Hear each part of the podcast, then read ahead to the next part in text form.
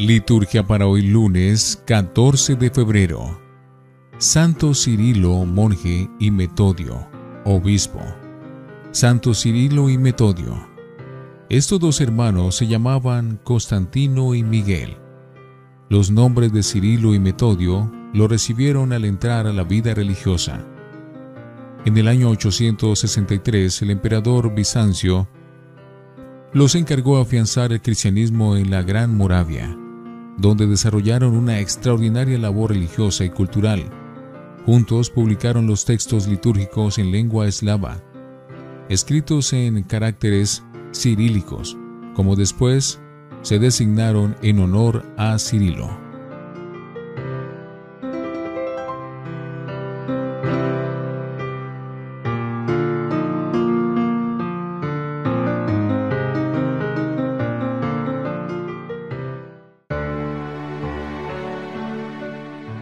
Antífona.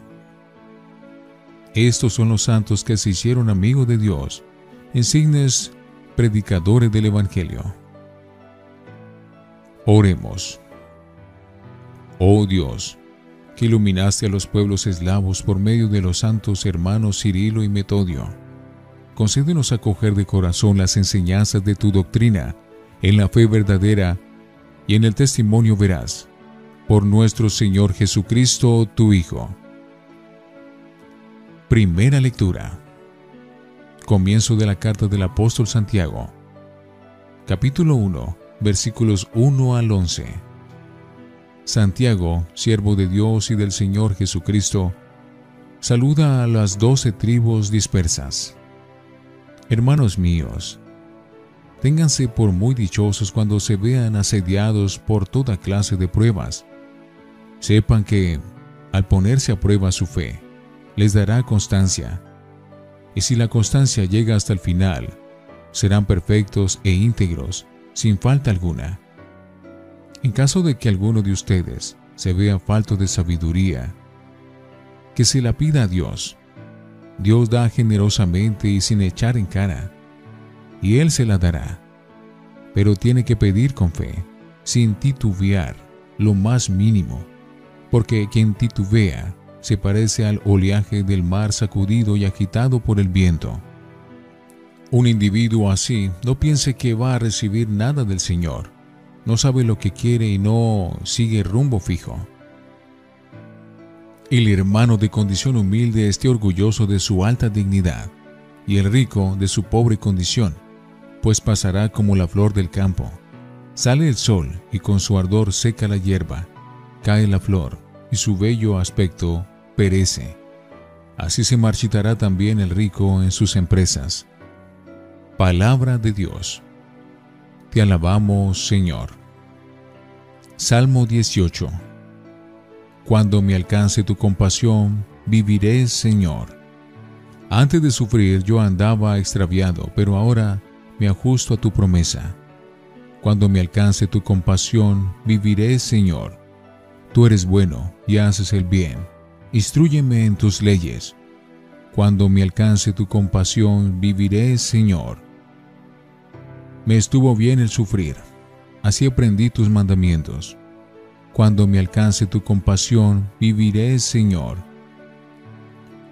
Mas estimo yo los preceptos de tu boca que miles de monedas de oro y plata. Cuando me alcance tu compasión, viviré, Señor. Reconozco, Señor, que tus mandamientos son justos, que con razón me hiciste sufrir. Cuando me alcance tu compasión, viviré, Señor, que tu bondad me consuele, según tu promesa, hecha a tu siervo. Cuando me alcance tu compasión, viviré, Señor. Aleluya, aleluya, aleluya. Yo soy el camino y la verdad y la vida, dice el Señor. Nadie va al Padre sino por mí. Aleluya, aleluya, aleluya. Del Santo Evangelio según San Marcos, capítulo 8, versículos 11 al 13. En aquel tiempo, se presentaron los fariseos y se pusieron a discutir con Jesús, para ponerlo a prueba. Le pidieron un signo del cielo. Jesús dio un profundo suspiro y dijo, ¿Por qué esta generación reclama un signo? Les aseguro que no se le dará un signo a esta generación. Lo dejó, se embarcó de nuevo y se fue a la otra orilla. Palabra del Señor. Gloria a ti, Señor Jesús. Oremos. Mira, Señor, los dones que te presentamos a tu divina majestad en la conmemoración de los santos Cirilo y Metodio, y haz que lleguen a ser signo de la humanidad nueva reconciliada contigo por el amor de caridad, por Jesucristo nuestro Señor. Antífona. Los discípulos salieron a predicar el Evangelio. El Señor colaboraba con ellos y confirmaba su predicación con los signos que los acompañaban. Oración después de la comunión. Dios, Padre de todos los pueblos, que de un único pan y de un mismo espíritu nos haces partícipes y herederos del banquete eterno. En esta fiesta de los santos Cirilo y Metodio, concédenos benigno que la multitud de tus hijos, perseverando en la misma fe, construya unánime el reino de la justicia y de la paz. Por Jesucristo nuestro Señor.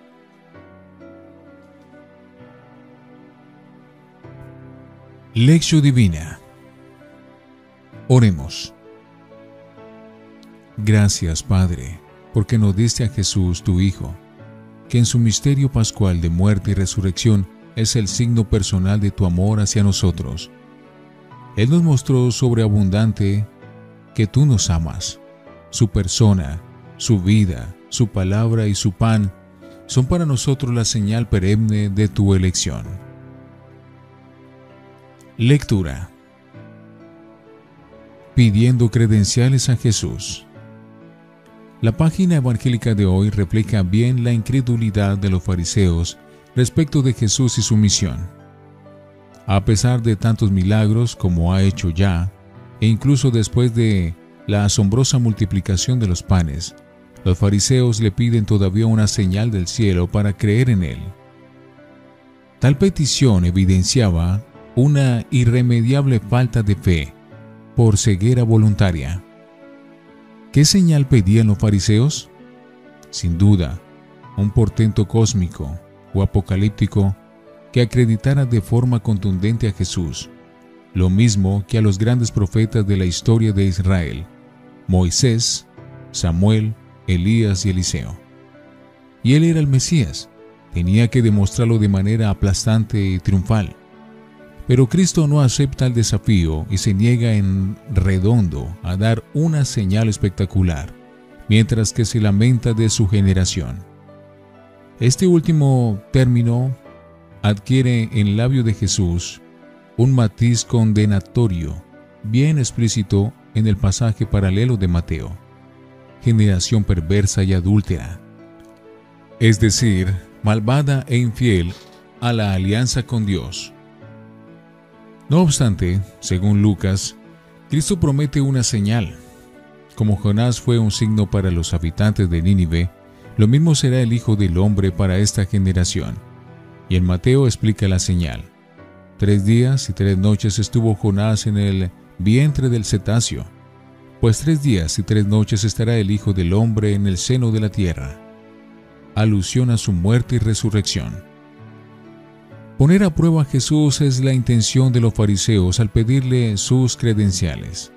Es la vieja y clásica actitud del hombre que tienta a Dios, como la generación del Éxodo. También en el desierto le pedía Satanás a Cristo una demostración clamorosa de mesianismo terreno. Mas todavía, mientras Jesús moría en la cruz, sus enemigos repetirán el estribillo si es el Hijo de Dios y el Rey de Israel, que baje ahora de la cruz y creeremos en él. Jesús estaba dando el máximo signo de Dios, un amor hasta la muerte, pero nadie lo entendía.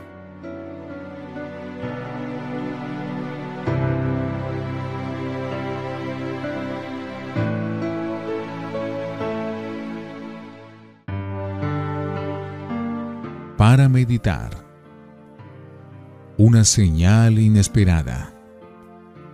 Los signos del reino que Jesús aportaba no convencían a los fariseos y maestros judíos porque, según ellos, el reino mesiánico no podía identificarse con la liberación de los pobres, los enfermos y los marginados de la salvación, pecadores, publicanos y paganos.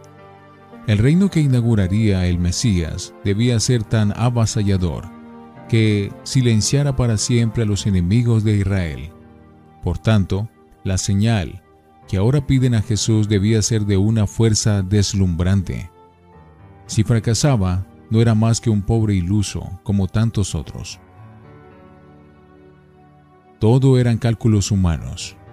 El signo que Dios Padre iba a dar del reino mesiánico será el menos esperado, la humillación suprema de su Hijo, que por obediencia a su plan de salvación muere en una cruz resucita al tercer día y es exaltado sobre toda la creación. Todo esto habla un lenguaje desconocido para los enemigos de Jesús. El amor de Dios al hombre, hasta el punto de entregarle a su propio Hijo. Solamente en Él habrá salvación.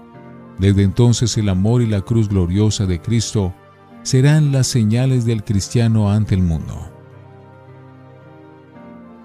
En nuestro tiempo, hay también quienes, viviendo todavía en un estadio primitivo de religiosidad natural, que no fe, reclaman y saludan alborozados algunos hechos accidentales y periféricos como signos de Dios, apariciones milagrosas y prodigios exóticos que movilizan multitudes de incautos y creyentes de oración. Es la milagrería parapsicológica como su sedaneo de la fe verdadera. En el polo opuesto están otros que, leyendo el Evangelio en clave socializante, quieren ver en la iglesia de Cristo actitudes radicales y signos espectaculares para la liberación de los oprimidos por la vía de la violencia revolucionaria. Ninguno de esos fue el estilo de Jesús. Si él anunció el reino y realizó signos y milagros, nunca buscó deslumbrar a las masas, sino liberar al hombre de la ignorancia, el pecado, la enfermedad y la muerte. Esas fueron las credenciales de Jesús y de sus discípulos cuando los envió en misión pobre, sin más equipaje que su palabra. Lección siempre válida para una iglesia misionera que busca servir al hombre y no acaparar puestos, prestigio y honores. Una comunidad cristiana que confiara demasiado en los medios económicos y en las influencias sociales demostraría que su fe se ha debilitado porque no se fía plenamente del Espíritu de Jesús. Reflexionemos. ¿Nuestra fe se mueve por la espectacularidad de signos o por la entrega filial en las manos amorosas del Señor? Oremos. Señor, tú quieres un amor libre de hijos, no de esclavos abrumados por el peso de tu poder. Líbranos de la tentación de pedirte pruebas de tu ternura para creer y convertirnos, y danos un corazón nuevo para alabarte por siempre. Amén.